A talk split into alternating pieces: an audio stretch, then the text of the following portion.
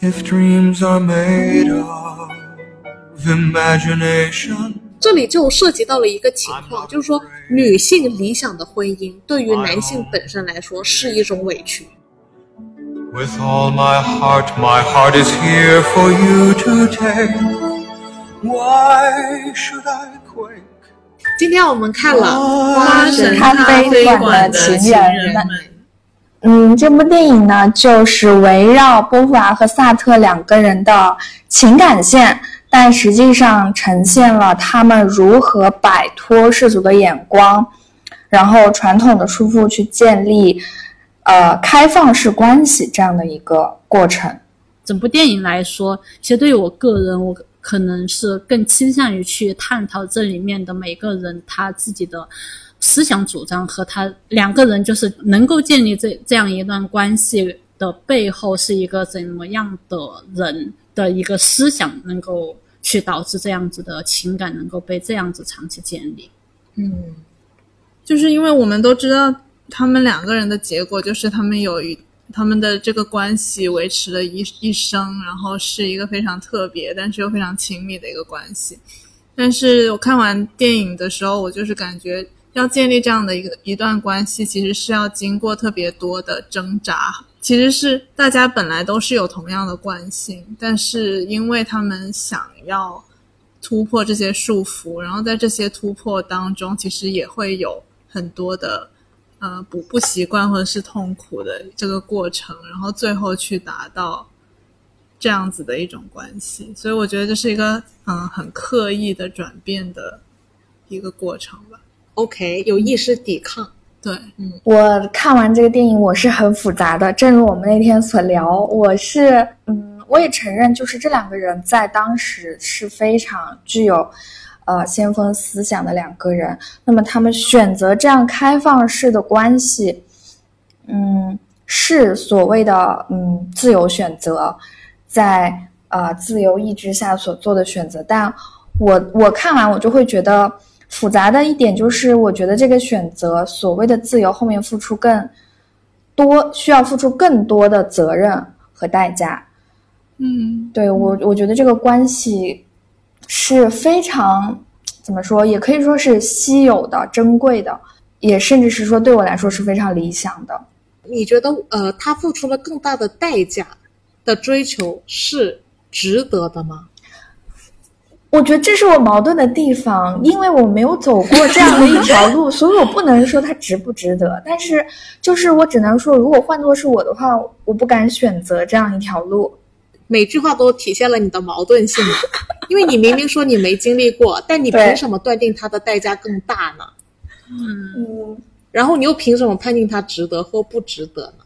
就这一切都是对我来说是非常有意思的问题哦。嗯，为什么选择花神咖啡馆的情人们，也是跟我们之前讲的很多电影留下的一些空白有一定关联性。嗯，在《无理之人》里面，其实我们有看到哲学教授，他有跟那个女学生 Emma Stone 饰演的女学生在交流的过程中，他有提到波伏娃的第二性，哎，嗯，嗯他说，呃，波伏娃曾经写到说，呃，在一个男性构建的社会里，女性只是相对于男性的存在而相对存在的，你赞同吗？当 Emma Stone 说完全赞同的时候，其实无理之人的那个哲学教授才进一步的选中了他。对，对，在《无理之人》里，哲学教授选中 Emma Stone 是因为他用了他的理论反驳他自己，就是说你你的小反抗引发了我的注意。但他下一段就是判断这个人是不是可以，就是他的反抗反叛是不是可以被摁回去。那我觉得其实《无理之人》的那个教授在前半段做的很多事情，就是尝试控制住这种小反叛。那其实我们刚刚在交流的过程中，就其实大家都意识到了一定程度的反叛。但是横亘在我们这种反叛面前的，是类似像淼淼的这种矛盾、嗯怀疑，不敢踏出那一步，觉得代价更大。嗯，但其实同时，这是不是也是《燃烧》的故事里面他们无力的地方呢？燃烧他们是有愤怒的存在的，嗯但是在他们每个人可以向前踏出一步的时候，其实没有谁真正踏出了真正的那一步，全部都变成了模糊的踏出了一步，嗯就是好像杀了人，好像、呃写了一本小说，好像逃了，没谁具体做了什么事儿。但是我觉得像花神咖啡馆的情人们，嗯，他们就是非常具体的在做反抗的事情。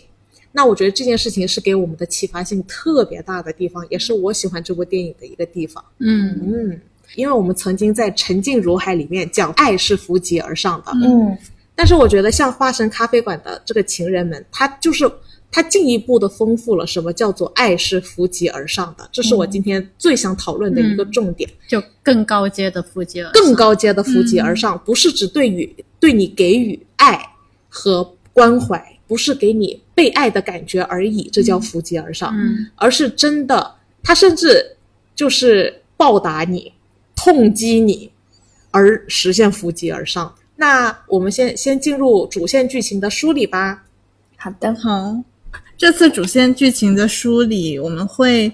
嗯、呃根据两个就是波伏娃和萨特他们两个之间的一些比较重要的 moment 为线索，这样子去梳理。那其实波伏娃和萨特他们两个嗯、呃初见并不愉快，但是萨特呢就很快的。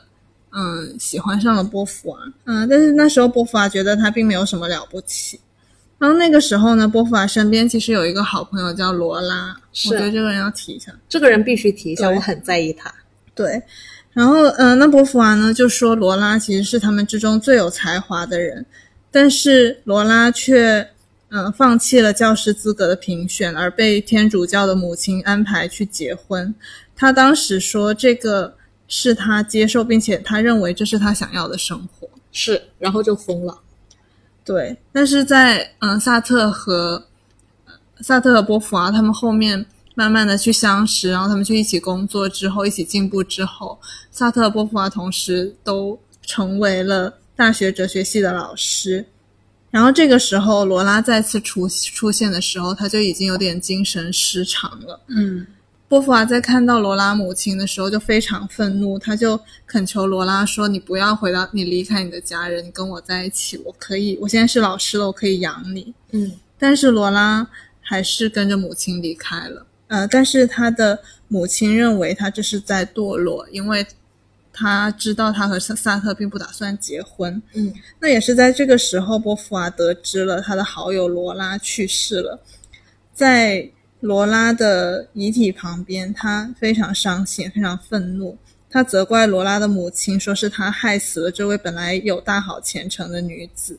然后这也让波伏娃更加坚定了自己的选择。其实这里我就有两件事情特别在意。第一就是罗拉是他们最优秀的学生，对，嗯然后那个 Leo 的三姑六婆的话又回响在了我耳边，嗯没有一个女强人会幸福， 女人还是要找一个好归宿，嗯那样才是幸福的。嗯我觉得他们班上，我不知道，我不知道波伏娃凭什么去判断她是我们最优秀的，是的，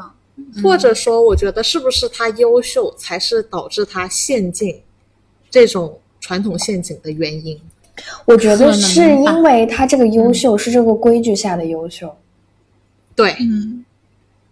他的优秀可能是规矩下的优秀，他太乖了，嗯而且他，我觉得他甚至不是乖，他是站在了能够理解，我能够承担，嗯我就是因为我觉得其实萨特和那个波伏娃是坏孩子的意思，嗯都是属于给村里造成很大灾难的那种人。嗯嗯，但是罗拉的优秀就是属于，她是能认清社会规则的，我并且能理解社会规则，但是能理解很能做到，和能做到和真正能承受，嗯我觉得这又是叠，就是又是多码事情了。嗯因为我觉得事实上，优秀的罗拉，她如果是波伏娃能认可的优秀，嗯可能还不是只指单一方面成绩上的优秀，嗯因为我们其实具体不知道罗拉发生了什么事情，但是她最后能疯，就说明还是她有才思敏捷的那一面，才导致她受更大的伤害。就如果她是一个更不具备独立思考、更人人云亦云、更不优秀一点、更顺从一点，她可能还不至于会疯。嗯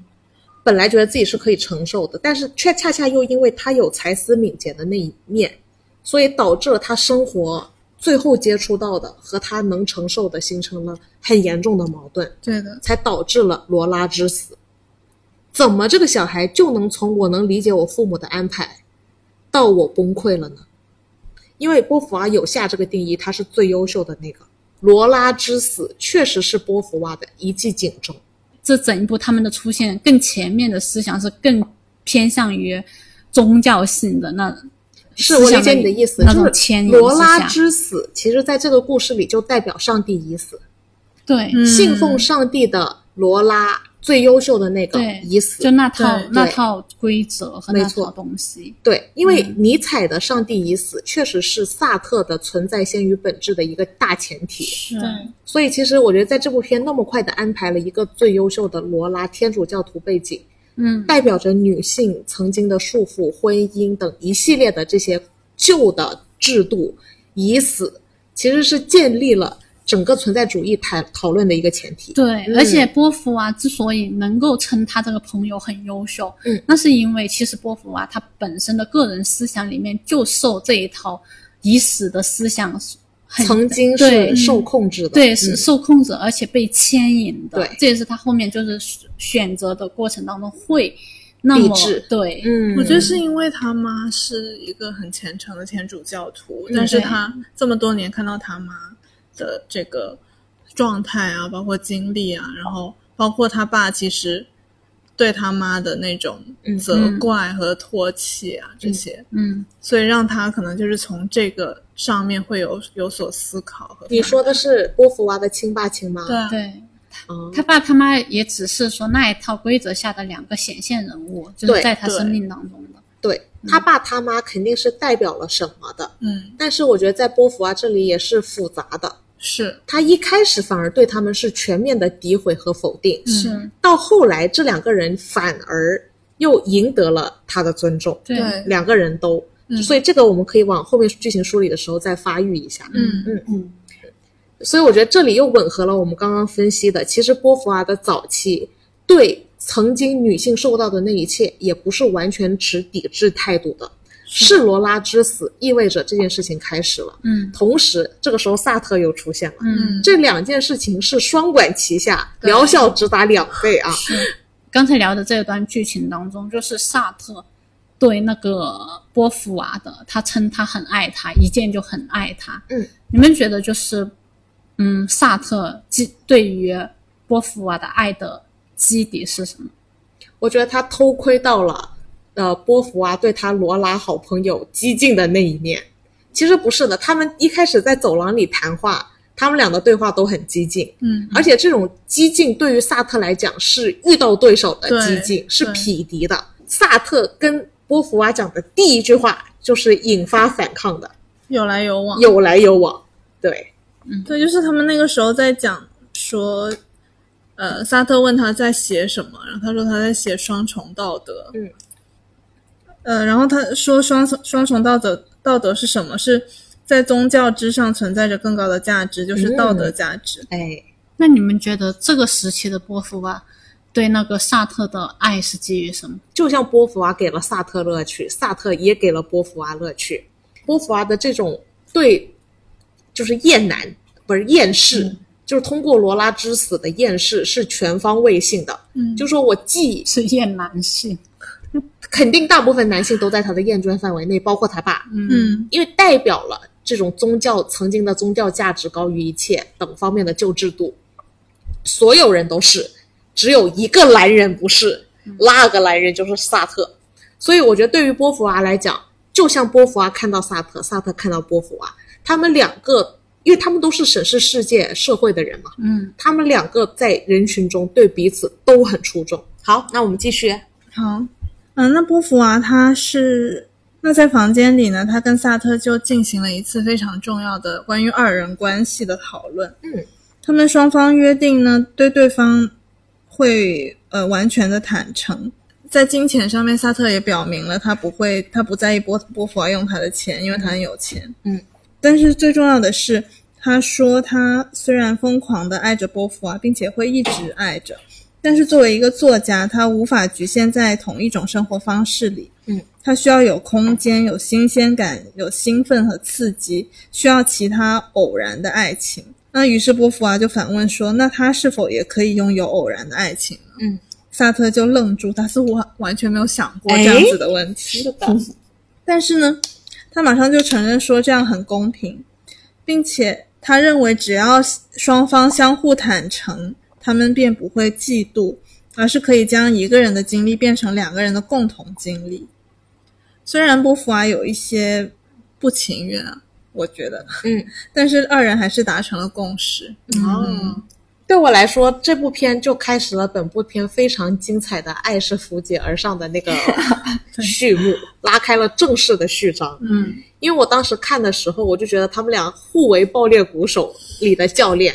就是爆裂鼓手我们都看过嘛，但是比较单向，是一个师生之间的爆裂鼓手的故事，但是他其实关系是不对等的，他对他对某一方而言是剥削和压迫的，在爆裂鼓手里，嗯，但是我觉得在这个故事里，他们俩就是互为彼此的爆裂鼓手，嗯我呃，比起说他们俩全程有多么展现出所谓爱对方，我倒觉得可以展现出他们如何撕逼对方， 他们如何给大给对方没台阶下，如何泼对方冷水，嗯，如何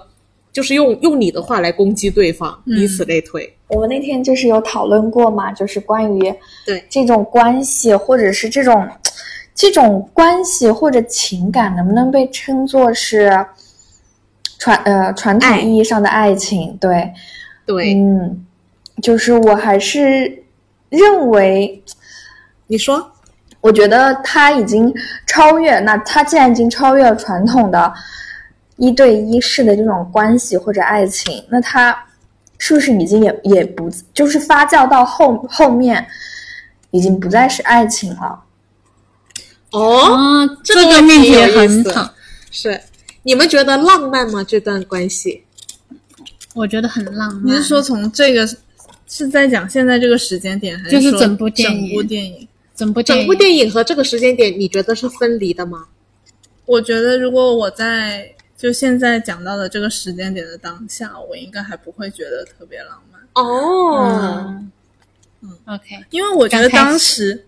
因为我觉得当时一开始萨特讲的时候，其实波伏娃也是就是有迟惊疑啊讶的，对他、他其实也没有想要这样子的关系，但是、嗯哦，对，是因为萨特讲了，然后他就想说，那既然你这样，那我是不是也可以这样子？嗯，是对，我觉得好有意思哦，这段关系。我觉得我认为的爱情，我我还是觉得是有排他性的。就是嗯我我没有办法想象，在我的那个空间里再多多出一个人，或者是再多出几个人来，嗯我我很难想象啊，因为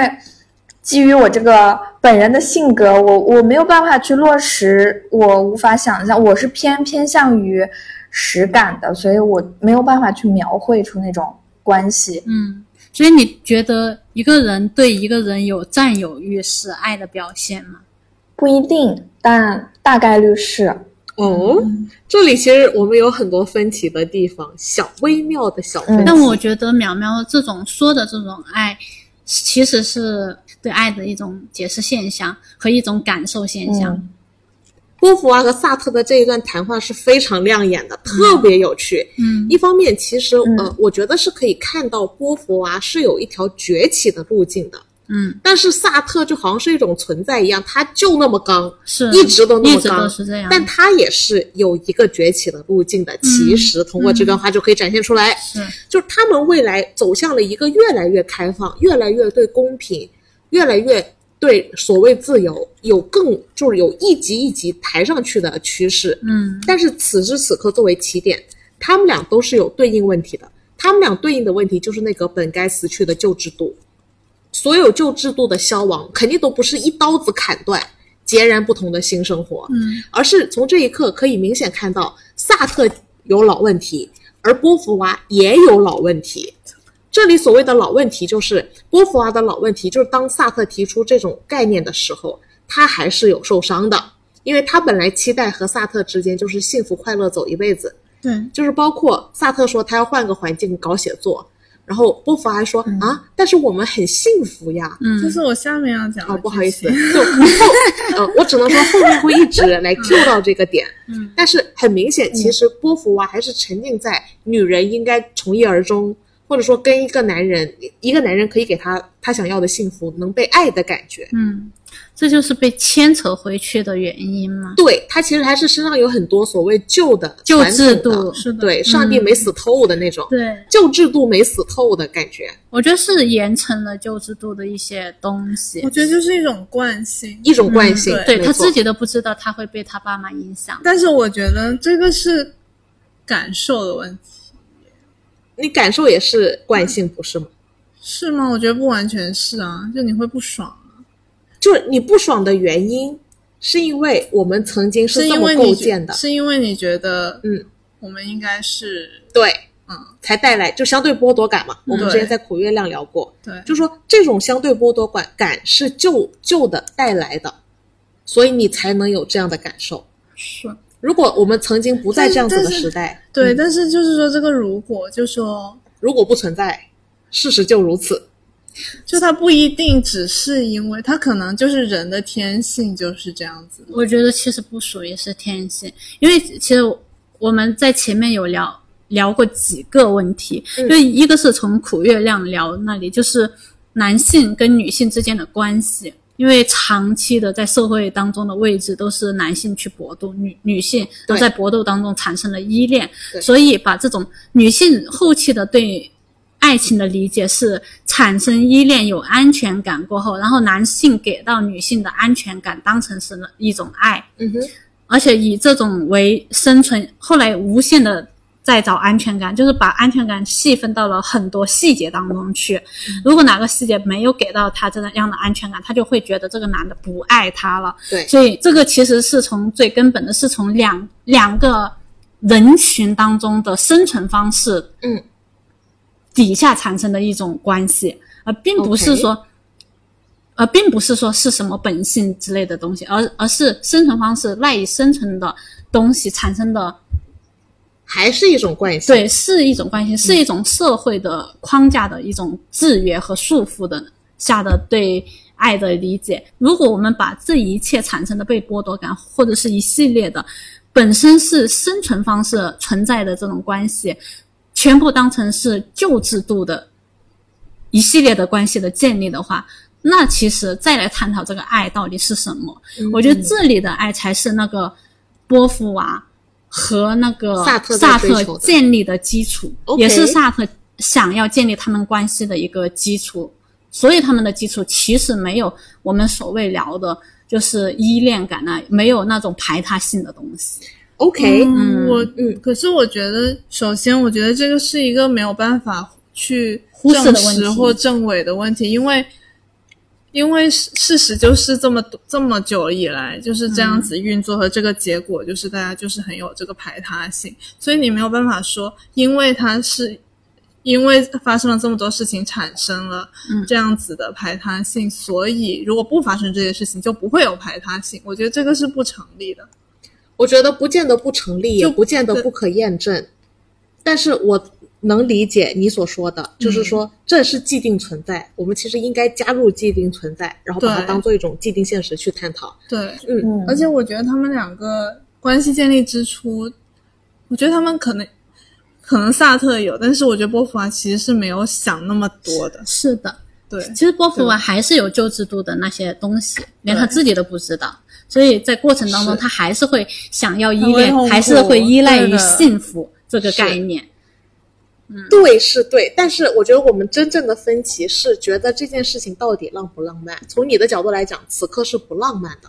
但对于我来讲，此刻就已经很浪漫了。嗯，你浪漫的点是什么？我浪漫的点在什么地方呢？就是，就比如说，世界以前是没有镜子的，没有人能看到自己，但是每个人心中都会有一个想象中的自己。嗯，我们现在这个年代，不是很多人喜欢臭臭美照镜子吗？比如说杨洋喜欢在对方的瞳孔中看到自己， 就是其实大家会对自己到底长什么样，在别人眼中到底是怎么样，有很高的追求和想象。嗯，那我们这个年代那么喜欢自拍，但是我们自拍完了之后又没有办法把真实的照片发出去，要 P 图。嗯，我觉得这一切都是来源于我们其实对自己有一个想象，嗯，因为苏格拉底说认清自己这件事情很重要。如果你能认清自己，将会对你一生的幸福都有巨大的贡献。其实大家对自己的所谓认清，是认清了一个想象中的自己。那根据苏格拉底的那个逻辑倒推，是不是我们只认识一个想象中的自己，并不能使我们感觉到真正的幸福呢？还是说可以享受一个虚幻的幸福？这是我提出的第一个问题。嗯但当然不是我的你观可以问一下上一个无理之人的那个老师，他幸不幸福？ 他他就是认识自己想象当中的自己。嗯，他幸福吗？其实也不幸福嘛，对不对？嗯你看他前半段是很颓废的，马上给你证实。好，很好。其实这也是我想表达的，嗯就是我觉得你一旦没有办法看清真正的自己的时候，是没有幸福可言的。所以爱它是有自欺性的，就是说有些时候，我觉得现在这个传统意义上对爱的描述，就是它维护你自欺的形象，你把它称之为爱的感觉。但是这非常有悖于我对爱的理解，我反而没有办法爱一个嗯虚假的、自欺的。嗯对这两个人来讲，我觉得他们俩最可贵的地方，就是真的成为了彼此的镜子，让彼此看到了彼此最真实的那一面。嗯，我个人认为，没有什么事情比这件事情更浪漫了。嗯因为他们两个是很坦诚的，对，嗯，就是就所以是是彼此的一一面坦诚的镜子这。等于没是错他们非常相互信任，然后是在这个基础上才可以，我觉得是相这一反的面露出来。我觉得是他们都有对真实的自我有一个认知在先，嗯才越来越坦诚，而且坚持要坦诚，甚至有有一些时刻都想不坦诚了，但还在博弈，嗯，才导致了他们能持续在对方的监视下变得坦诚，是因为坦诚是就自欺是一种本能。嗯他就是想回避你认清自己最真实的面目而诞生的自欺行为。但是我觉得，如果要真正获得自由意志，或者说看清自己真正的面目，嗯，我觉得是要非常诚实的面对自己。知道。而且这种诚实，就是你会发现，一般自己对自己的评判都会有罗生门事件，就会有一点下意识的自我包装。这个时候，你身边有人能折射你，我觉得才是最关键的地方。就你身边能不能有一个人折射你？因为通常你自己对自己的研究是不准确的，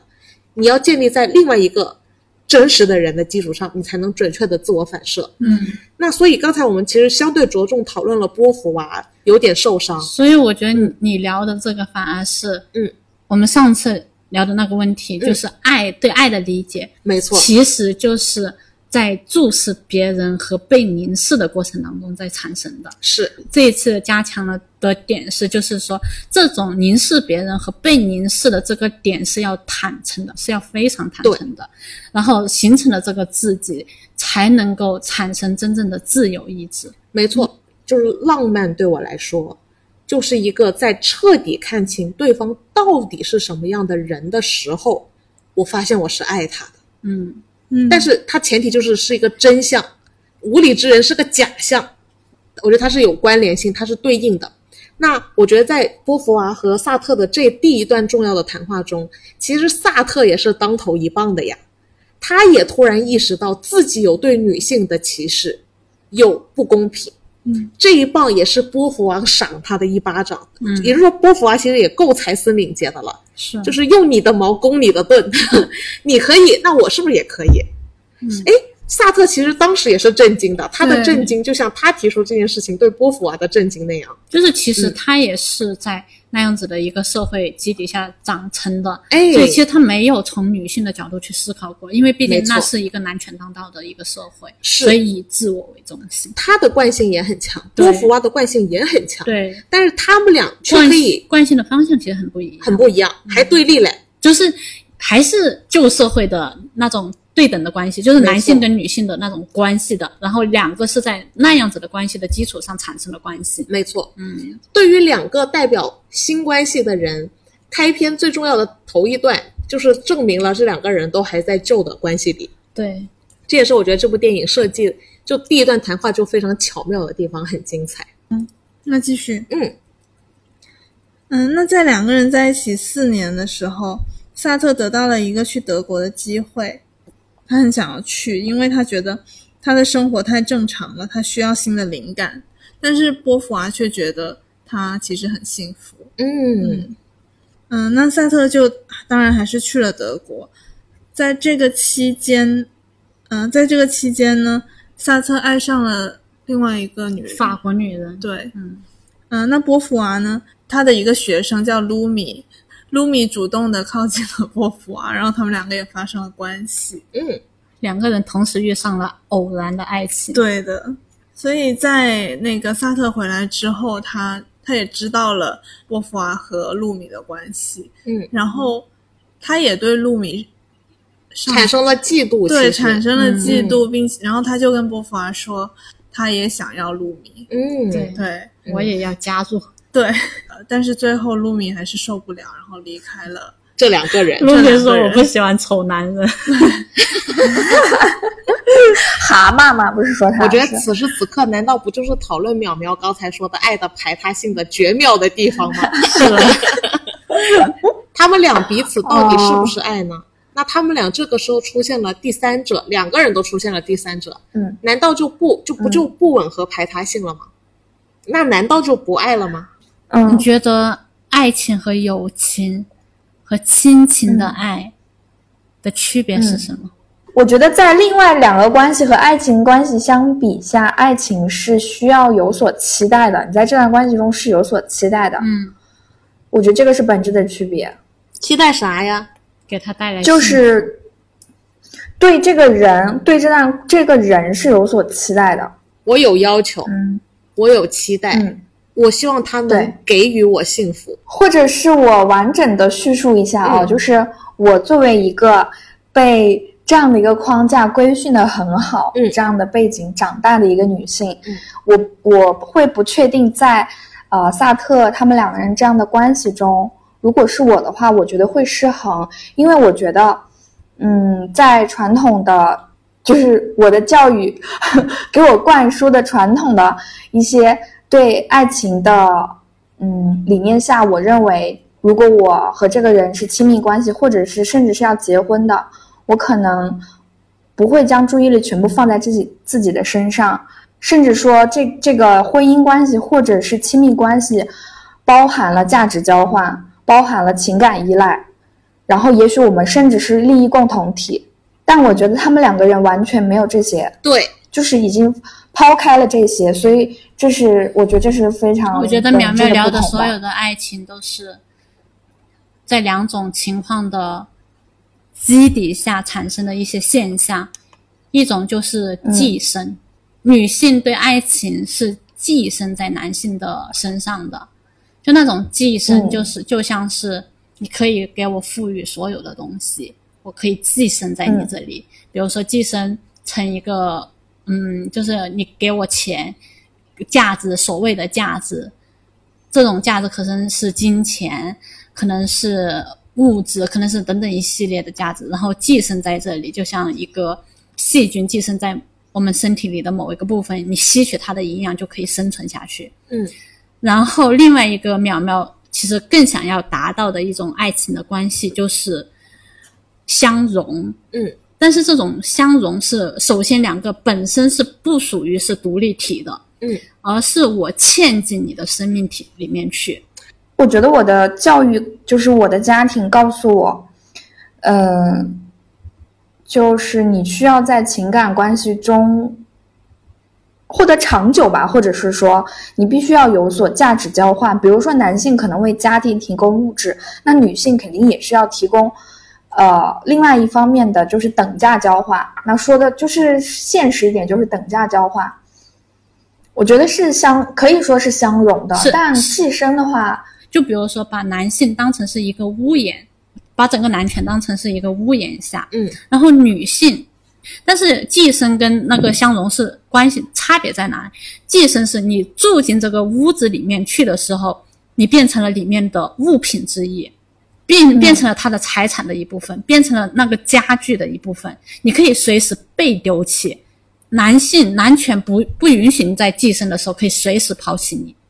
允许你寄生的时嗯候，它可以留你在那里。嗯，但是相容是什么呢？就是你搬进了这个男权之家的时候，你是你觉得你是在里面，你是跟他能够沟通上的，有商有量的，在两个在这里生长着。我有个问题啊，嗯，那是不是建立在这个男人可沟通的前提下？对呀、就是说，就是一旦男人他不是这种可沟通的男人，或者说他跟你沟通，对他来说就是降维。这种情况下，不都是当下很多的女性认为的理想的爱情吗？就是觉得跟男性能够沟通的两个就是思想共鸣，我知道了，我但呃我嗯是这个基础下是在男权的这搭建的这个房子之下的。这里就涉及到了一个情况，就是说女性理想的婚姻对于男性本身来说是一种委屈。对呀、但是在这个波伏娃、和萨特两个人的关系是什么呢？萨特他是在男男权下的建立的那一个房子，嗯，但是波伏娃她独立建了一个女性的房子，嗯，两个是独立的两个房子，嗯，然后来沟通我们要建立一个家，而其他的不是的，都是女性住进男男权下的房子的。对，所以嗯当我们希望在一段关系中能所谓公平的沟通的时候，对于男性来说，不是受到了委屈吗？嗯，是的呀，嗯他们就是习惯性的，是你们融到我们男权下的这这样一个思维里嗯面去啊。是，所以他们应该会觉得吃亏了呀。对呀、他们就觉得，就是说，但凡女性觉得理想的婚姻，对于男性来说都是吃亏和委屈的。为什么男性结婚觉得给彩礼嗯都是一件很委屈他的事情了？嗯就是因为女性现在要跟他沟通了，嗯，跟他我们要在这个屋檐下建立两方沟通的爱情，呃，因为他们长期只是把女性当成了寄生的关系，嗯，所以他这个时候啊，你竟然想跟我公平聊这一件事情，嗯，对吧？这个时候他们就会愤怒起来，嗯。这是当下的社会现象啊，嗯但是女性崛起的点是什么呢？当下女性崛起的点是在男权的这个屋檐下建立起来的，我要跟你沟通，嗯我要跟男性沟通，嗯嗯，理想的呃两性之间的关系，就是我在这个男权的屋檐下，我们两个能够共同沟通，能够有商有量有量的，能够思想思想共鸣的，这里涉及到几个问题：那波伏娃、和萨特之间是不是爱？他们这个爱是不是有就是否认了排他性？就是爱必须有排他性这件事，对啊呀、你我怎么觉看得他们是从爱情开始的，但是在这个时候，他们开始探索，嗯，所谓一种新的爱情，或者是爱情加友情的这样一种方式。哎，我觉得这里很有意思哦，因为爱在我眼中就是爱，但是我发现在你们眼中好像有友情的爱、朋友的这爱，个其实是关系，是对关系，是关系，嗯嗯，但难道就不是爱了吗？不同的是爱啊关系，是爱啊。但是不一样的爱吗？在不同的关系里的爱是不一样的吗？我以前感觉是不一样的爱，但是我现在觉得是一样的爱。我觉得还是不一样的。你看，我我就知道这会是我们的冲突点，对，请发表你们的想法。我我是觉得，就是看待对方的那个感受会不一样，包括你在跟他。当然，我觉得这可能还是更多的还是在特特定关系下，你的这个爱的感受会不同。我觉得它区别于，正如我们刚才所说，它区别于友情或者亲情。最基础的，我认为它是，嗯，对这段关系是有所期待的。对，呃，朋友和家人，我觉得是没有要求的，但我对爱人一定是要有要求的。我好，我觉得好像是不同的要求啊。 OK，快，你对朋友的要高求是什么？对于家人的要求，可能是一种呃无条件的支持；明 OK，然后对于朋友的要求，可能是无条件的支持。好像也是哦，对于爱情呢？也是哦，好像也没有什么好反驳的。怎么但是说但？是但嗯是好像没有那个那个那个程度有点有点那个不一样。成为你的朋友或者是你的家人成为你的后盾吗？我觉得恰恰就是因为，嗯、呃，我我我觉得我缺乏对这个另一个跟我毫无友情基础或者是血缘基础的人，我要跟他去进进行这样一段亲密关系，我是缺乏安全感的。那在这样的缺乏安全感的前提下，我们呃捆绑了，或许可能好的结果，理想状态下我们走到婚姻，那我觉得这一定是一个利益共同体。那这个利益共同体就需要除了我们彼此肉体层面的嗯忠诚和占有，然后还有精神层面也要同频，然后需要更多的确定性来保护这段关系。我对我来说的感觉是这样的，我觉得是因为我害怕对未来的婚姻生活过于贫瘠，或者是没有那么理想，而前置了很多要求在这段关系中。我觉得他们形容的就是爱情、友情和亲情特别像是，爱情之间的关系就好像是你跟男性两个人一起搭建了一个房子，嗯，然后你们在这个房子里面创造，所以彼此好像是生命的，就是生命的当中的一切，你创造的也属于他，他创造的也伙伴对他创造的也属于你，是友谊啊，我觉得是有友谊的。我觉得不是说，我不觉，我觉得不是说他们是非常独立存在的。嗯，就是他、就是他创造的东西也是属于你的，然后两个人是组织了这样一个家，然后友情是什么呢？友情就是其实你们两个是不不属于是创建一个家庭的，然后他朋朋友朋友可能就是偶尔来你们家串一下门，嗯，然后串串门的过程当中呢，就感觉。是能够沟通得上，他会定期来串门，而且你也允许他来串门，他也会来串门，但是你们各自有各自对，你们的各自有各自生的活生活，嗯，但是这种这种关系就是会觉得两两方是亲密串走的，就是会走动的，哎，那你们是不是觉得波伏娃和萨特是这种亲密串走的关系，各有各的房子？我觉得是各有各的房子，但是是亲密的、连通的，但是就是我两个家有一个有个走廊，对对，就是两个房子中间加了一个走廊。我觉得，然后他们理解亲情是，我虽然跟跟呃爱情重新建建了一道房子，以后我可能也是在这个房子里面创造，但是我曾经是住在我母亲那栋房子里面去，我可以随时回家。那个房子其实是我，当我这个房子没有了的时候，那个房子是我另外一个后盾。然后现在这个房子是我现在的后盾，因为它就是我们两个一起搭建房子。之所以有那个朋友不会成为我我的后盾，是因为他的房子不是我的房子， 我的因房子为也他不在是。他的房子里，我在我的房子里，对但是我们可以经常走动，对经常分享很多东西，对，就是他可以从但是他房子里面拿点东西来我家，我可以呃在我的房子里面拿点东西给他家。然后陌生人的关系呢，就是完全不走动的，就是我不知道你家在哪儿，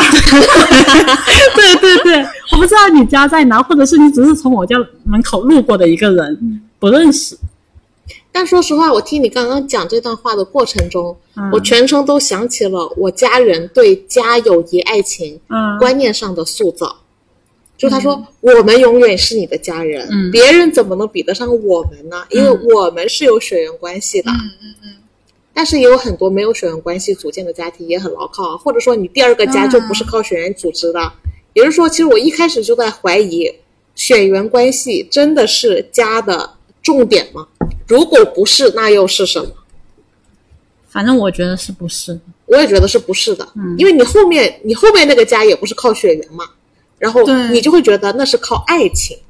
或者婚姻这样的东西，嗯，就是把两个没有血缘关系的人变成了有呃，好像像亲人一样的东西，嗯，然后同时一旦这个东西出现了，但你友情那里没有一个这样子的东西，嗯，所以友情就被排除在了这是个的家之外。是的，但是我大可以重新组建一个家庭的概念，嗯，敞开大门，欢迎大家进入，这个其实是可以，我觉得友情是可以，也是一个也家。可以是一个家，就就是是嗯，就像，就像其实对于我来说，因为我不是我跟家人的关系啊，包括这些也没有特别紧密嘛，所以其实对于我来说，我很多时候是依赖朋友多过依赖家人。然后包括我，比如说我在英国在上海的时候，我就觉得跟朋友，比如说经常见面的朋友，像我们这样子也是，我就觉得像是一个，也我也觉得像是我的家人。嗯，而且这这种情这种情况，其实是在你真的亲人不在身边的时候，可能会更强烈一些，会有那种归属感。嗯，对，但我觉得其实是这个这个归属感是很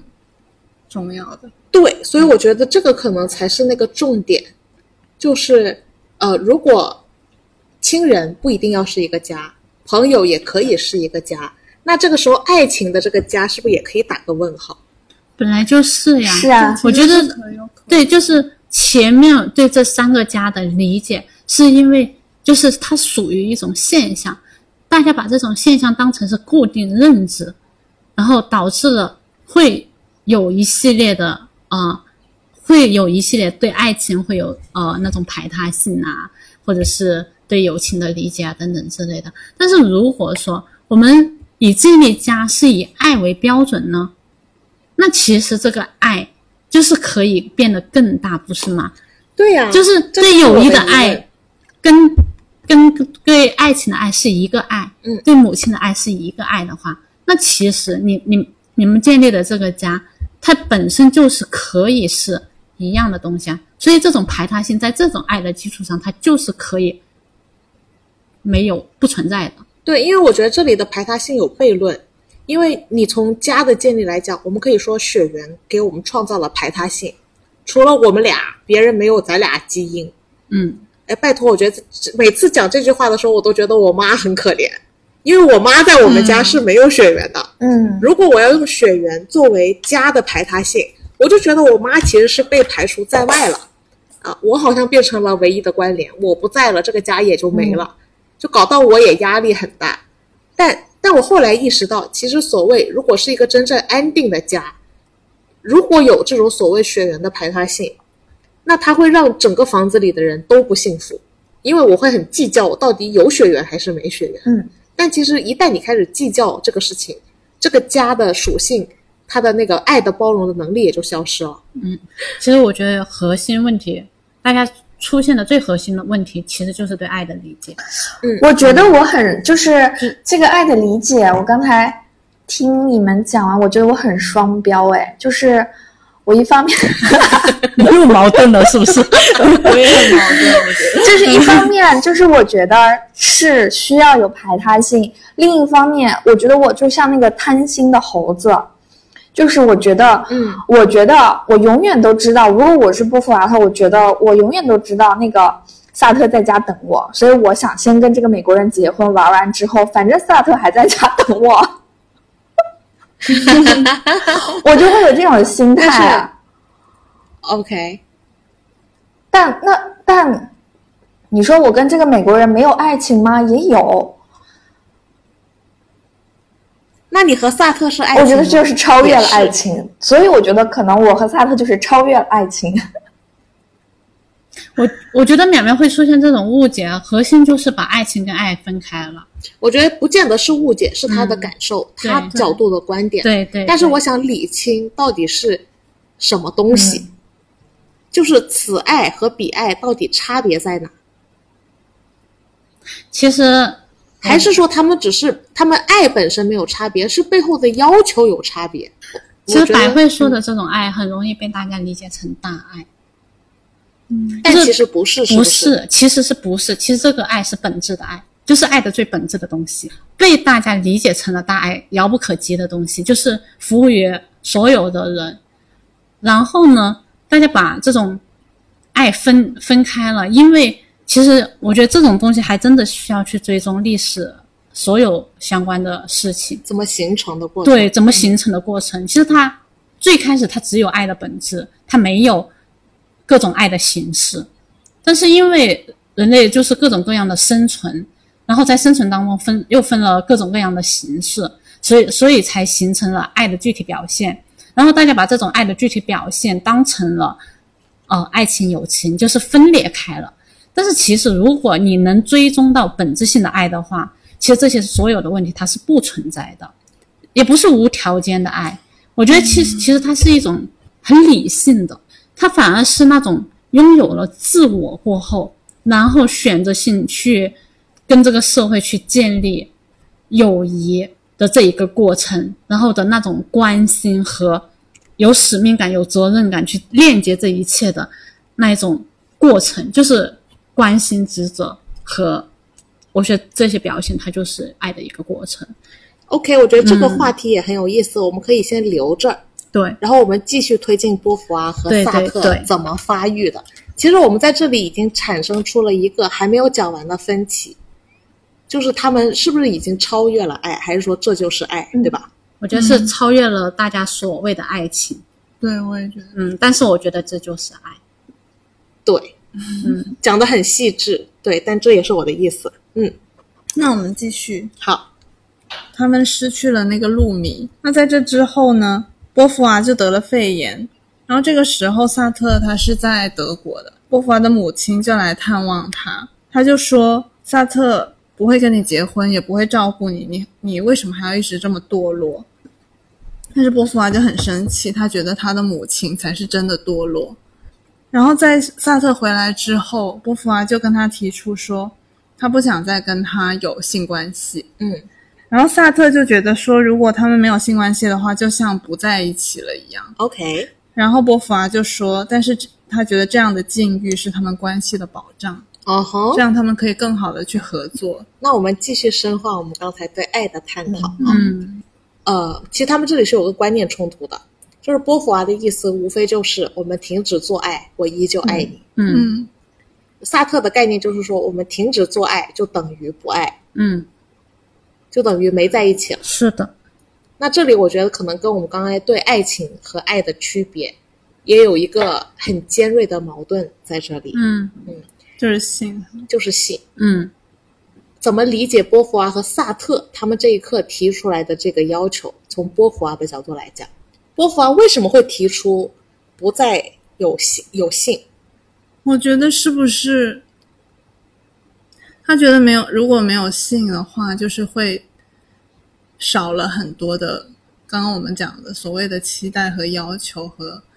之前他们所谓的陷入到那些乱伦呐、等等的这一些的，嗯，叫什么混沌之中干扰，对干扰和混沌之中，这样子的话，他们就可以更，他就是我已经知道我跟你不会有这些肉体关系，我们就可以做纯粹上的精神上的交流和我们工作上的这些进步。就他们就是做 soul mate，嗯哼，我觉得是这样子的。哎，他前面发生了什么关系？他要切断这段爱来着？他肺炎，嗯然后他妈说嗯风凉话，嗯，主要是一直听着萨特在远方也跟别的女人啊，对，有这种关系的，嗯，是的他，觉得很痛苦。其实，是的，他还是就就还是有那个惯性的作祟嘛，就说、嗯就说他虽然是跟我在一起，因为可能是因为人还是社会性的动物，所以当他听到很多关于他的。关于萨特的这些事情，然后包括他母亲的指责之后，他可能还是会在意。嗯，我觉得是，就是前面因为发生了一系列的事情嘛，就是比如说他有了肺炎，然后他母亲再一次来点他，就是说你曾经是他最大的后盾，但是你你自己需要人关心的时候，他却不在你身边。这个时候，我觉得是波伏娃、再一次对他们两个人的关系的一种思考的，就是他可能意识到了，其实自己是会嫉妒、会依赖，呃，萨特，所以他其实想要这个时期，他可能某种程度是想要切割这种依恋性的。嗯哼，然后他觉得性关系，他们两个最后的一个链接性关系，它是很好的一种切割方式。嗯所以他把他把他跟那个萨特之间的所有的关系，他是通过不想要依赖他，不想要呃，在他对我有多大的情绪的波动了，我想要切割这这些东西，所以他想要通过切断的方式去隔绝这这种爱。然后我觉得萨特也是很男权思维，呃虽然说萨特他他已经思想性很很进步了，但是其实就是萨特他也有一定的依恋性的。男性在发生性关系的过程当中，就是通过身体的结合，然后结合的整个过程当中，让他有一定的依恋性，就是对那种性关系的结合啊，就是虽然说它只是男权当中的一环，但是其实大部分女性在这种性关系当中，其实很难感受得到这种依恋性的，但是男性是可以的，因为他是通过， 对，就是进入女性的身体，然后再切除、再拔拔出的一个过程。嗯对，就是他会通过这个过程，他是有被切割感，脱离安全区的那种感觉。 ，OK，啊、如果说你长期不发生性关系，他这种安全感是完全是就会产生震荡的。他所谓的安全，其实是跟女性的那种依恋和安全其实是一样的，只不过说他没有长期意识到这一个问题。这一次的性关系剥离，我我反而觉得是能够让波伏娃又给萨克上上了了一课，课，嗯让他更确定的去理解，就是两个人的爱的关系应该是什么样子。哎，沿沿着刚才 Leo 说的他这个男权的这种想法啊，确我我非常认同。他这里其实我觉得就是很简单的，我要拥有你，我要享受这个灵肉合一，我就是要拥有你的全部，我就是我就是精神上和肉体上一都要拥有你。而波伏娃在这个时候 OK 就是他们俩的节奏有点像你落你落了一步，我推你一把；你落了一步，我再推你一把，是在的互相是推的对方哎一没把。错，这个时候，波伏娃就是开始将享受和占有分开，也是为他们以后、嗯，他们以后这样稳定的一个关系，我觉得是一个开端吧。所以你们觉得此刻就是更是爱和超越爱的一个分割点，对不对？我觉得是，就是更进一步的，就是把两个人脱离了以往的那种旧制度的那种是爱，更有可能去建立新的爱的一种可能性。 OK，嗯，因为其实波伏娃有说过这么一个概念，他说做爱这件事情在你我之间已经变成了一个很形式上的东西了。他们其实是已经意识到这是一个形式了，就说我们有过，理解了，够了，我知道了，剩下的是其他问题，嗯对，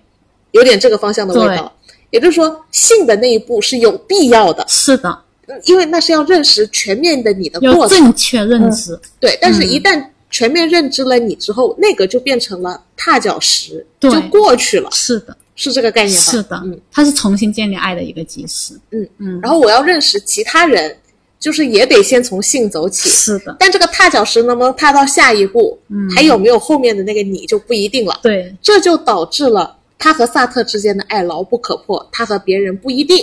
嗯，的原因是吗？是是这个意思是吗的， OK，嗯嗯，那我觉得，其实，在波伏娃和萨特的这段关系中，他们就是有经历这种欲望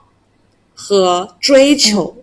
和信仰的搏斗和爱的搏斗博弈。是嗯，但是我觉得，在他们扶节而上的这个过程中，他们都是更充分的验证了，而不是逆向的。嗯他们从来都没有走回老路，也没有走得更窄，而是更宽广。是的，他们他们的爱，因为对我来说，我另外一个非常想问的问题就是，为什么他们这样的爱反而牢靠？嗯。好，这这这又是为接下来的段落留下了一个问题。那我们先继续梳理。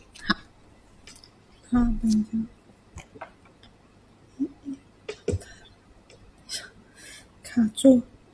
你们觉得是牢靠的吗？还是说，其实你们觉得是很危险，只是运气？你说他们两个之间吗？嗯，我觉得挺牢靠的。我觉得牢靠的点是离开了彼此，他也是一个很牢靠的人。 OK，嗯，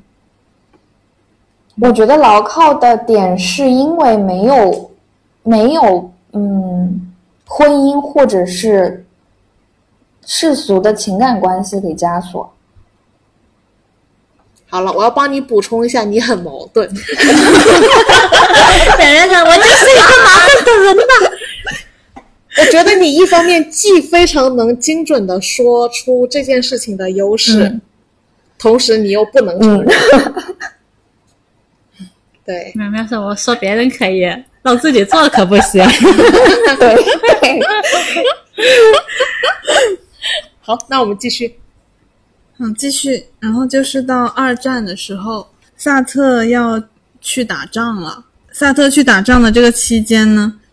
波伏娃又跟另外一个学生发生了关系，还是女学生，还是女学生。对，波伏娃的父亲过世之后，她母亲好像终于可以去追求自己想要的生活了。爸爸在死前其实说，呃，请让我一个人快，呃，就是安静愉快的离开，不要让那些什嗯么宗教类对不的要东弄”西。得 阻止你妈让 对对对对对，不要弄得特别宗教仪式的对那对种对。对，然后他，然后他妈在他爸走后呢，就也是说他要开始新的生活，就好像卸下了很多负担，终于可以追求自我的一些东西了。嗯哼，然后这也让他有所改观，对于他们两个。对，嗯。这里肯定是要聊一下的。是的，就是他妈妈很明确的说，其实你爸爸是爱我的，用他的方式，嗯，不像你想象的那样。他爸呢，到最后你会发现，他甚至也是一个反叛的人，嗯，也是一个前卫的人，是的，但是无形中他又做了诋毁他妈，说你你在我们家就说他妈就是在我们家个佣只是人嗯个佣人，就是我觉得两个人能能相相互忍耐，就是不管是好的日子还是不好的日子，可以彼此这样，还是愿意跟彼此待在一起吧。 我觉得这个爱特别像我最前面聊到的那个话题，嗯是寄生的爱。就是在 OK，男权主义有一点有一点对，在男权主义下，然后这个爸爸搭建了一栋房房子然后这个男女的是一个物品，就像一个佣人一样。然后这个女生，她获这个女的获得的爱是，她能够成为这这里面在里面寄生，就嗯被遮风挡雨。对，被遮风挡雨，他感受到了这样子的爱，嗯然后爸爸的爱是感觉得到啊，我为你遮风挡雨了，你是我的，对你就是我的，然后把这种你是我的当成了一种爱，但也不是，因为他父母其实是因为是他母亲的家庭条件很优越，嗯，然后他父亲原本是律师，然后呃跟他母亲结婚，其实也是图他母亲家的那个家世，对，但是结果是因为他母亲的家道中落，然后让他觉得他的社会地位对，就没了社会地位这样子，所以所以那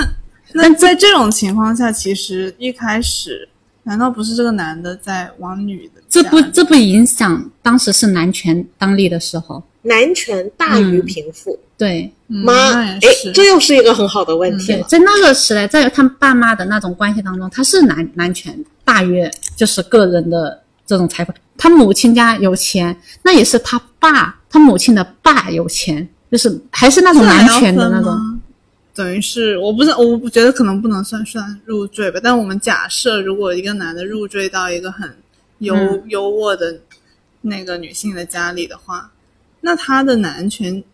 多少都是会受到折损的，只是说那个程度的问题。我觉得在那样子社会下不会形成这样子的概念。如果有一些公主啊，嗯下嫁给伯爵，嗯，她最后也不会因为她公主的身份得到在这个家中的特权。对嗯，她下嫁给了伯爵之后，她还是会受这个伯爵制的霸剥削对，他还是这个伯爵家的一个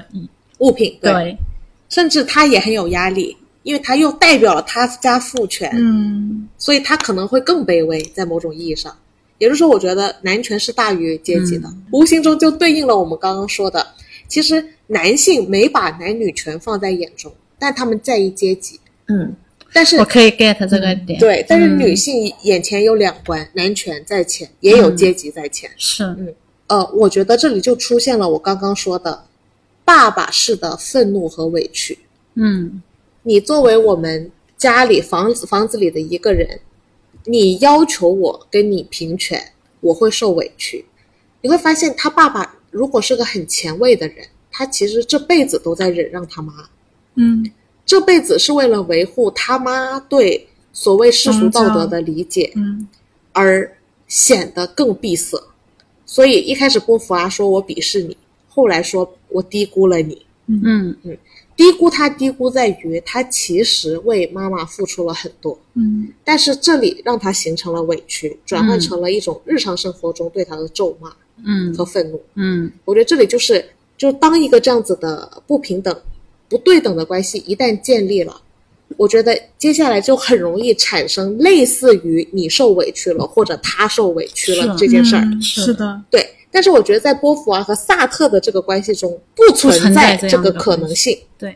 没有人会受委屈。要么你寄生在这个房子下，对，要么你就住进去，你变成一个人，你想要跟他聊天、商量，你还都其实都是委屈在聊这些东西，对都会出现两方的总有委屈一方有委屈的。哦对。但是像萨特和波伏娃，他是两个人各有各的房子，是然后我们来聊。所以这个东西它它的前提，它的整个基底就基于了两方，它不会存在于就是说让对方对受委屈。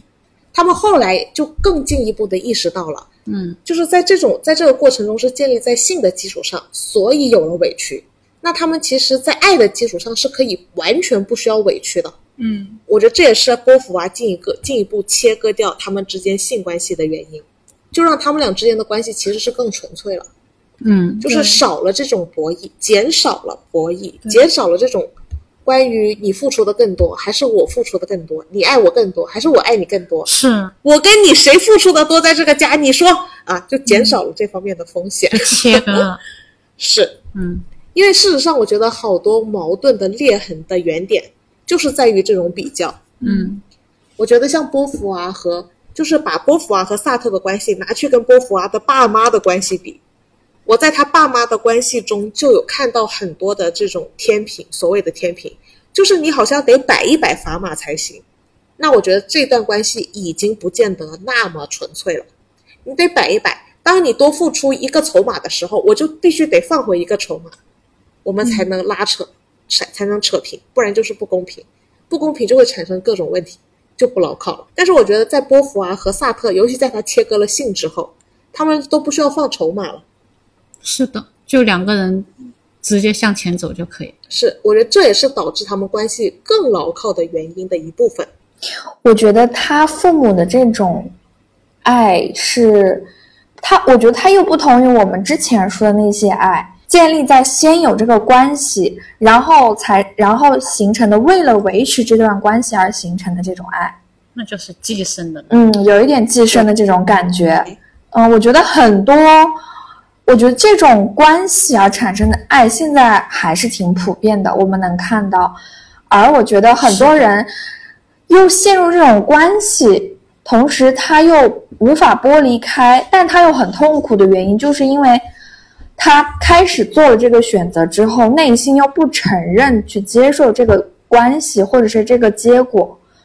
所以他会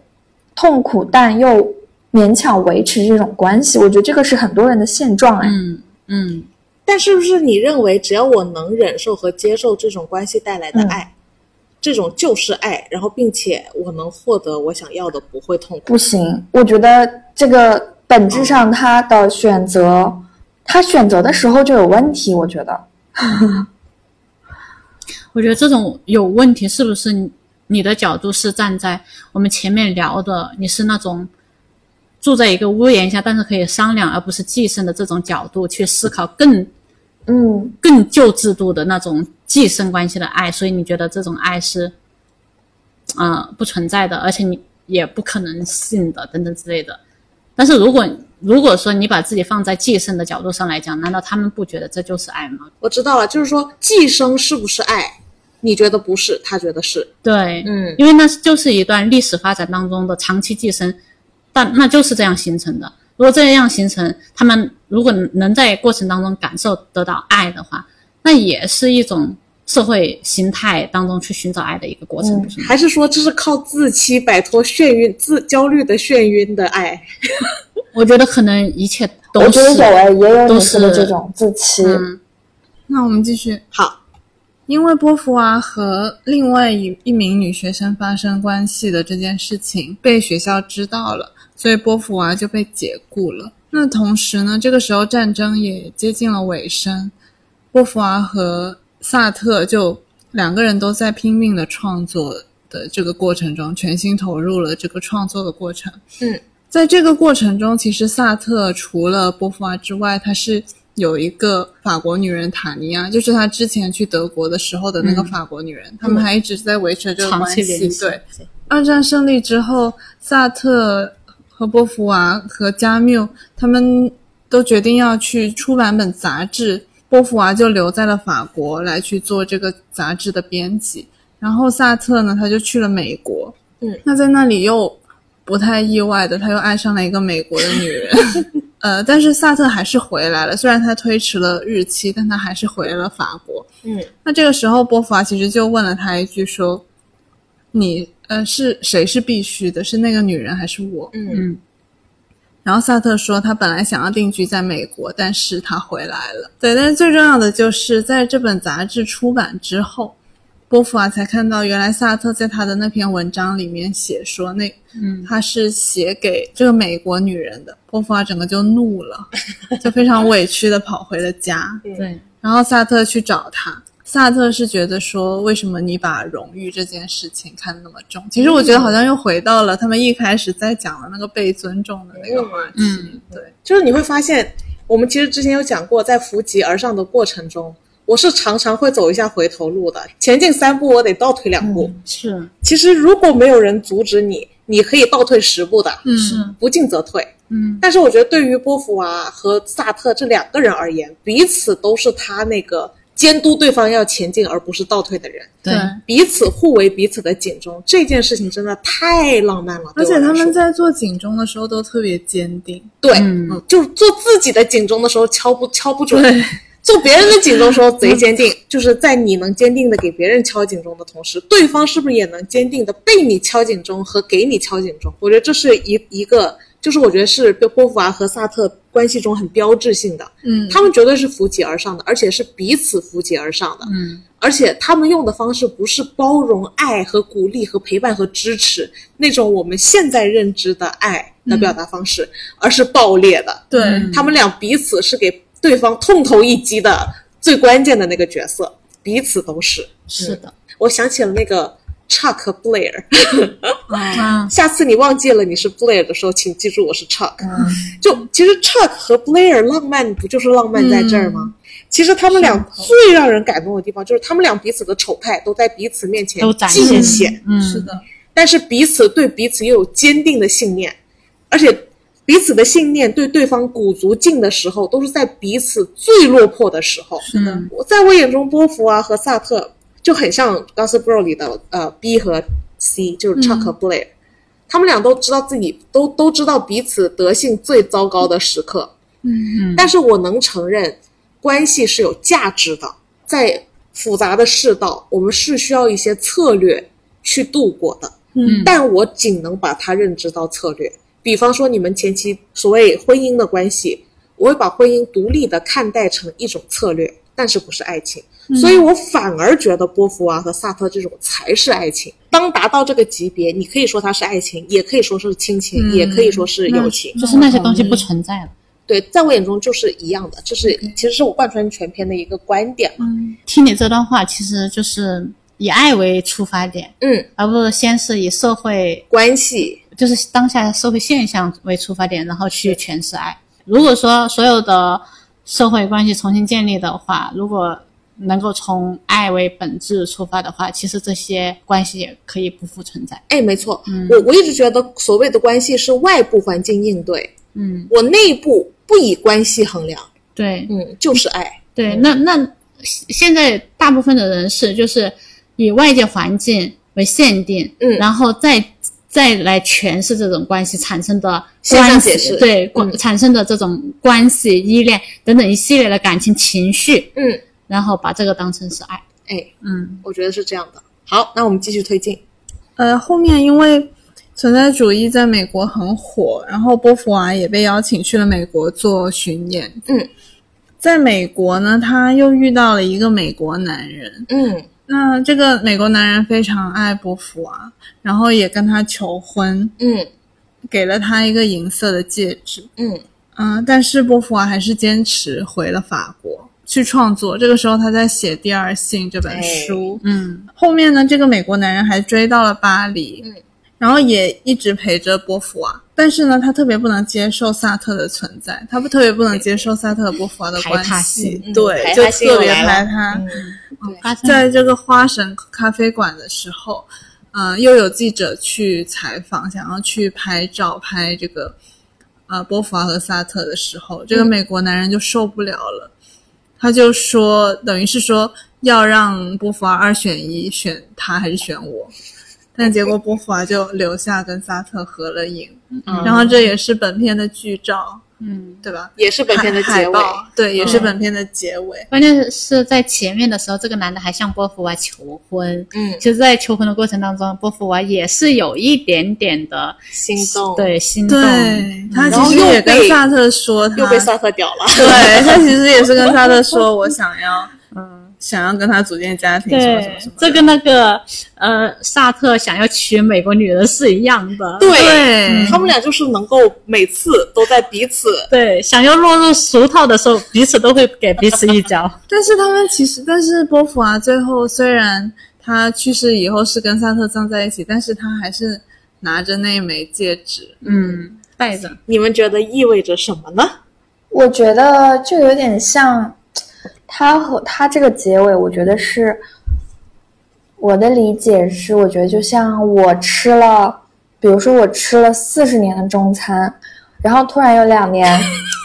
我吃了西餐，然后你再让我让我一直吃西餐，可能我你就告诉我我只能活五十年，然后你你剩下让我十年，让我改成吃西餐，我可能有点接受不了。我觉得可 OK，我可能吃两年西餐，但是我死之前能不能让我再吃一下我从前吃的味道？ 其实波伏娃出现了跟淼淼几乎一模一样的观点，嗯嗯，然后被萨特怎么表达？嗯，萨特说：“你知不知道你在干一件有可能会破坏、毁灭一切的事情？” 嗯，他们之所以一直没有没有落于俗套，是因为他们一直有抵抗意识。乍看潇洒，其实也是承担着对彼此的责任的。是的，这里就不得不提一下萨特嘴中的自由了。嗯，这里也涉及到存在主义。嗯存在主义呢，就是先于本质。这里的本质呢，其实说的是上帝、宗教、旧制度等方面，就是我们曾经受到的一系列的礼教束缚。那上帝已死，其实这个是存在主义后面的辉煌的一个前提。如果上帝不死，就大家还是以曾经的旧模式的规则而作为我内核的话，是不可能诞生出呃所谓存在主义的。那基于这个上帝已死的概念，其实是导致萨特重新思考我们是什么存在，然后才导致了他突然认为人是自由的。嗯，他这里的自由呢，其实我觉得就是，如果是无理之人聊萨特的自由，肯定就会只取自由的那一条为我所用，然后他人即是地狱。但是萨特讲的自由其实是要承担责任的，而且是非常强调责任对的，责任的，对。但是它就有一点跟我们所谓的婚姻是有冲突的哦，因为冲突就是呃，责任是责任是用来限制自由的，嗯，但是我觉得此此自由非彼自由，嗯，呃，萨特认为所谓的自由呢，就是说，如果你是一个扫地工，你突然觉得我不想当扫地工了，我不想困在这个身份里，我想做点别的工作，其实你是肯定可以做的。如果你觉得自己做不了，那就说明你没有意识到自己是自由的。嗯但与此同时，如果你突然说你从一个扫地工，你明天要成为 E CEO，这一点呢，其实也是，嗯，就是没有责任心的，是不可能的，没有担当，你没有意识到 CEO 要承担什么样的责任，你要突然之间做这样的跨步，也是不负责任的。也就是说，其实他和波伏娃在对于自由的可能性上是探索的，而且是谨小慎微、谦虚、承担责任着的探索。他不是认为就他没有一个前置的观点，就是说自由就是这个样子的，而是他通过他们俩的关系，小心的在摸索自由怎么做才能保持一定承担责任和有自由的存在。那我觉得从萨特的角度来讲，他们前面关于自由的探索，我觉得是相对非常成功的，完全是实践出了可能性，实验出了可能性。嗯，但前提是建立在他们对彼此应承担的责任是很警醒的。那我对他们责任的理解是，他们俩要保持彼此在彼此的提醒位上，但凡出现了威胁到这个提醒位的时刻，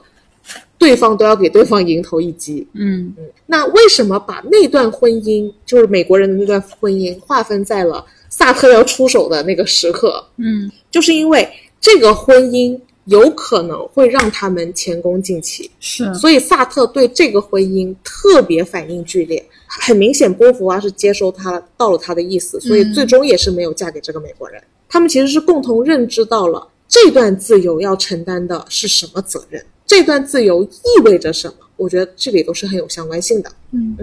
其实当你没有身边有一个感觉就是大家约定俗成的伴侣的时候，嗯你会有一种焦虑是自由的晕眩。但是萨特的意思是不是所有人都能承担这种呃自由的晕眩，所以通常会用自欺的方式嗯去度过这种焦虑。那我觉得波伏娃、的焦虑呢，的晕眩就是这种晕眩。美国人呢、就像结束他自由的晕眩，把他绑在悬崖边上的那个绑着他的方法，嗯但是一定程度上，萨特和波伏娃都能认知到那是一种自欺。对。是嗯其实那个美国人聪明一点，他就会加入这个大家 庭。 可惜他没有这样聪这件明。事情如果他连这点聪明都没有，那你嫁给他会吃亏的要死。像一段婚姻走下去是已经被很多家庭验证过的，所以不是纸上谈兵。但是在某种意义上，萨特和波伏娃也是一个案例，但是对于他来说是罕见案例，嗯，所以不足以做，呃，覆盖他曾经更多案例的那个东西。嗯对所以我觉得他相对没有安全感和对觉得对对，不可对信。这个案例也就萨特和波伏娃能够探索出来的新的案例了。如嗯果是说用这个新的案例去说服每一个活在旧的案例的生活当中的人，那是有点难的。说服力不够。对，但是如果说旧的案例的人们能够慢慢的从这些思想当中转变成这样，然后把这个当成是一种更好的一种关系的话，我觉得这也无尝不是一种大家可以对标的一个关系的方式。是，嗯，我觉得我们今天对于波伏娃和这个萨特这条路是做了一个领悟和感受。我们大概可以在这一路的前进中，知道他们彼此经历过多少重危机，是和他们彼此给彼此到底带来了什么。扶阶而上的这一个过程。而且他这个扶级而上是非常突破我们过往对于对爱的扶级而上的对，理就解是的。呃，你给我一点安全感，我再给你一点安全感。对，你给我一点爱，我再给多给你一点爱，然后这种扶阶是就是在这里是完全不存在的。是的，嗯。甚至有点冲突了，就是爱与包容这件事情，而是非常思辨的，是前进和探索的，是的挑战式的。嗯，波伏娃和萨特这样的这段关系，你觉得他也是没有安全感的吗？还是其实很有安全感呢？对于我来看的话，我觉得是非常有安全感的。嗯但是好像看电影里面，波伏娃好像也，嗯，出现了没有安全感的那一面。嗯我觉得这是他就是被旧制度的那种呃带来的一种遗留吧，嗯遗留，然后想要把那种拉扯他往后退的那一个点，嗯上，嗯，我说说白一点，嗯如果两方他们两个没有形成一个互相扶阶而上的。那这对样子的某一过程方就对某可以一方是非常没有具备安全感的哦一个。 OK 嗯我很赞同。是的，一开始我就觉得他们就是超越一般的爱情，不同一般的爱情就是，我认为他们哪怕没有这个安全感，也不影响他们关系的稳固。你觉得他们的关系已经不存在有没有安全感这个关键词的探讨了，嗯是不是？就是可能是因为我就是那个咱们前面所说的旧规矩下的一个三好学生，我就是觉得他们俩与一方面，那说的好听点是互相鼓励，嗯，我自私点认为就是互相 PUA，只是一种很新的我关系。觉得就是呃，男性和女性就是在生理，因为生理上的构造不同，女性一定是感性会多一点。从我年轻的时候，我就跟萨特在一起，我被扭转了，被进步进化到现在这个样子。我又有我我又能说得清楚多少？我百分之多少是因为我自己想要变成这样，还是说为萨特变成这样子？也就是说，我觉得在这条呃爆裂鼓手似的扶阶而上的这条路上，嗯，还没到终点，对，还我需们要还得扩继大续。往前进。对，但是我觉得这里很有意思的是，我觉我觉得波伏娃在第二性中的最高成就是她没写在书里的那句话，我跟大家都分享过的。她说：“如果要让我再一次写第二性，我曾经说过，女性不是先天的，是后天的，是被形成的一个过程，是嗯成为了女人，是成为了女人。嗯，但是如果她要重写一次，她会再加上一句：男人也是，嗯是的，男人也不是天生男人，而嗯是被形成的男人。”是的，那我觉得这句话给我们带来的思辨也是，这不是一个已经有结论和有答案，不是说波伏娃和萨特这就是标准答是案终，点不是终点，嗯，只是我们在接下来对这个问题探索的过程中